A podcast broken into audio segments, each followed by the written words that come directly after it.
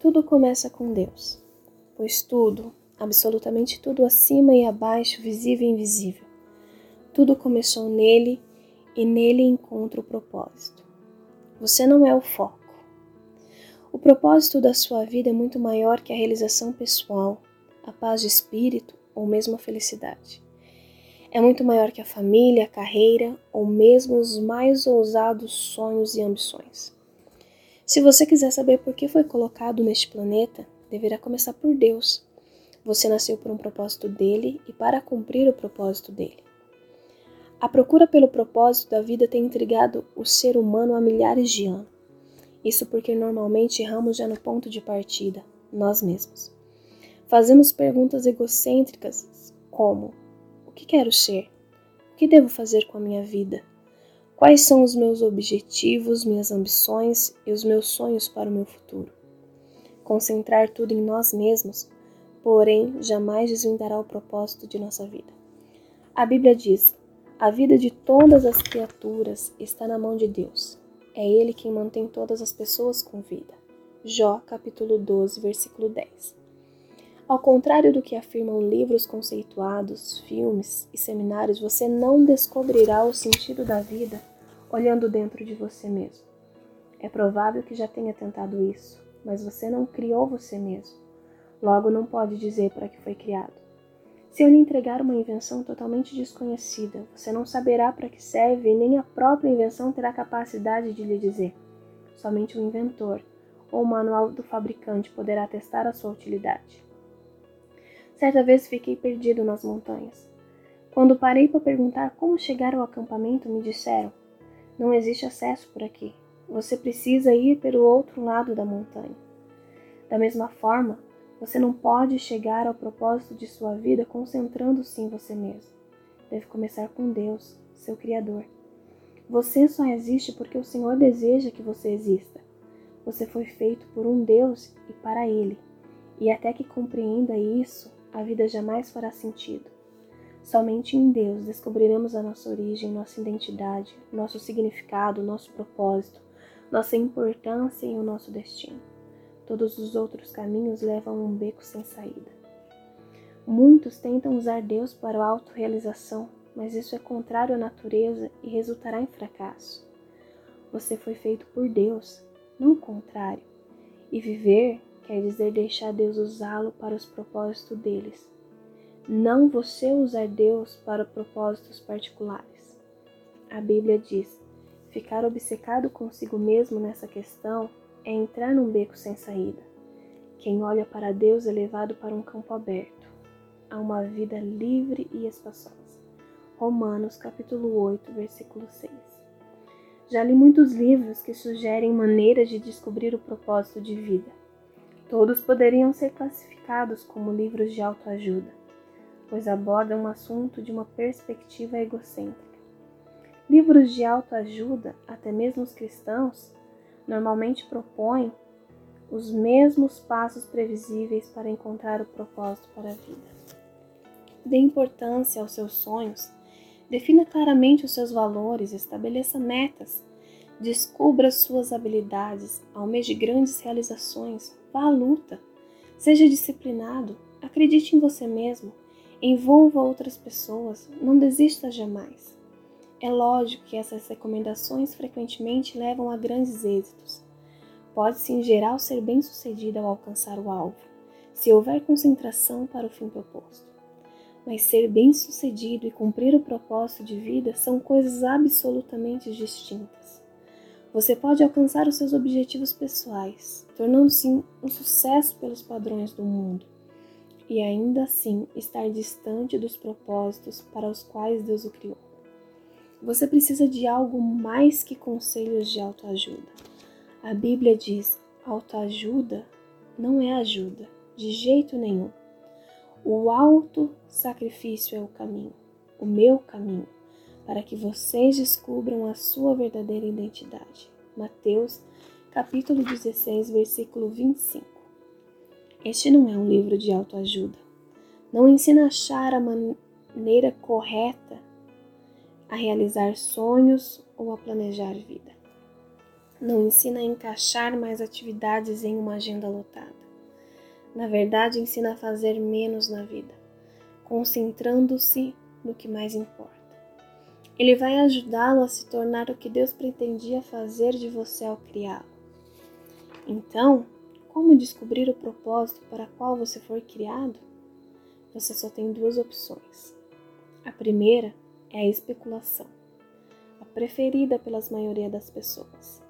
Elas conjecturam, supõem, teorizam, quando dizem: Sempre pensei que a vida fosse, querem dizer: Este é o melhor palpite que eu posso dar. Há milhares de anos, filósofos brilhantes discutem e ponderam sobre o significado da vida. A filosofia é uma área importante do conhecimento e tem a sua utilidade. Mas quando tenta determinar o propósito da vida, mesmo o mais sábio dos filósofos está apenas fazendo suposições. O Dr. Hugh Moorhead, professor de filosofia na Northern, escreveu certa vez para 250 dos mais conhecidos filósofos e cientistas, escritores e intelectuais do mundo, perguntando: qual é o sentido da vida? Temos tempo? Publicou a resposta em um livro. Alguns deram seus melhores palpites, outros admitiram ter apenas inventado um propósito para a vida. Outros ainda foram honestos o bastante para dizer que não tinham a menor ideia. Na verdade, vários intelectuais de renome pediram ao professor que lhe respondesse caso descobrisse o propósito da vida. Felizmente, é uma alternativa à especulação sobre o significado e propósito da vida. Trata-se da revelação. Podemos recorrer ao que Deus revelou sobre a vida em Sua palavra. O modo mais fácil de descobrir o propósito de uma invenção é perguntando ao inventor. Descobrir o propósito de sua vida funciona da mesma maneira. Pergunta a Deus. O Senhor não nos deixou a cega para ficarmos questionando e conjecturando. Ele claramente revela, nas páginas da Bíblia, os cinco propósitos que tem para a nossa vida. É o nosso manual do proprietário, que explica por que estamos vivos, como a vida funciona, o que evitar e o que esperar do futuro. Ele explica o que nenhum livro de autoajuda ou de filosofia pode saber. A Bíblia diz: a sabedoria de Deus é algo misterioso que encerra a profundidade de seus propósitos. Nada tem de vaga e superficial. Ela não é uma nova mensagem, é a mais antiga, que Deus determinou como forma de produzir o melhor dele em nós, muito antes que entrássemos em cena. 1 Coríntios capítulo 2, versículo 7. Deus não é apenas o ponto de partida de nossa vida, é a fonte dela. Para descobrir o seu propósito de vida, você deve recorrer à palavra de Deus. Não há sabedoria no mundo. Edifique a vida sobre verdades eternas, não sobre psicologia popular, histórias inspiradoras e estímulos para alcançar o sucesso. A Bíblia diz: muito antes que ele estabelecesse os fundamentos da terra, ele já pensava em nós e nos escolheu como alvo do seu amor, para nos fazer completos e santos por meio desse amor. Há muito tempo ele decidiu nos adotar em sua família por meio de Jesus Cristo. E que prazer ele teve em planejar tudo isso. Foi por causa da vontade que agora participamos da celebração desse presente dado por seu Filho amado totalmente de graça. Efésios capítulo 1, do versículo 4 ao versículo 6. Esse texto apresenta três critérios para o nosso propósito. Primeiro, você descobre sua identidade e propósito no relacionamento com Jesus Cristo. Se você ainda não vive esse relacionamento, explicarei mais adiante como iniciar. Segundo, Deus já pensava em você muito antes de você pensar a respeito dele. O propósito determinado por ele para a sua vida é anterior à sua concepção. Ele planejou isso antes que você existisse e sem sua contribuição. Você pode escolher carreira, cônjuge, passatempos e muitas coisas na vida, mas não pode escolher o seu propósito. Terceiro, o seu propósito de vida encaixa-se em outro propósito muito maior e cósmico que Deus planejou para a eternidade. É disso que trata este livro. Andrei Bitov, romancista russo, cresceu em um regime ateísta e comunista. Mas Deus atraiu a sua atenção num dia terrível. Ele recorda. Aos 27 anos de idade, enquanto estava no metrô, agora São Petersburgo, fui dominado por um desespero tão intenso que a vida pareceu parar de vez, apropriando-se completamente do futuro e não deixando nenhum significado. De repente, uma frase apareceu por si só. Sem Deus a vida não faz sentido. Martelando-a, assombrado na minha cabeça, saí do metrô e caminhei em direção à luz de Deus. Você deve ter se sentido perdido a respeito do seu propósito na vida. Parabéns! Você está prestes a caminhar para a luz. Pensando sobre o meu propósito de vida. Tema para reflexão. Eu não sou o foco. Versículo para memorizar.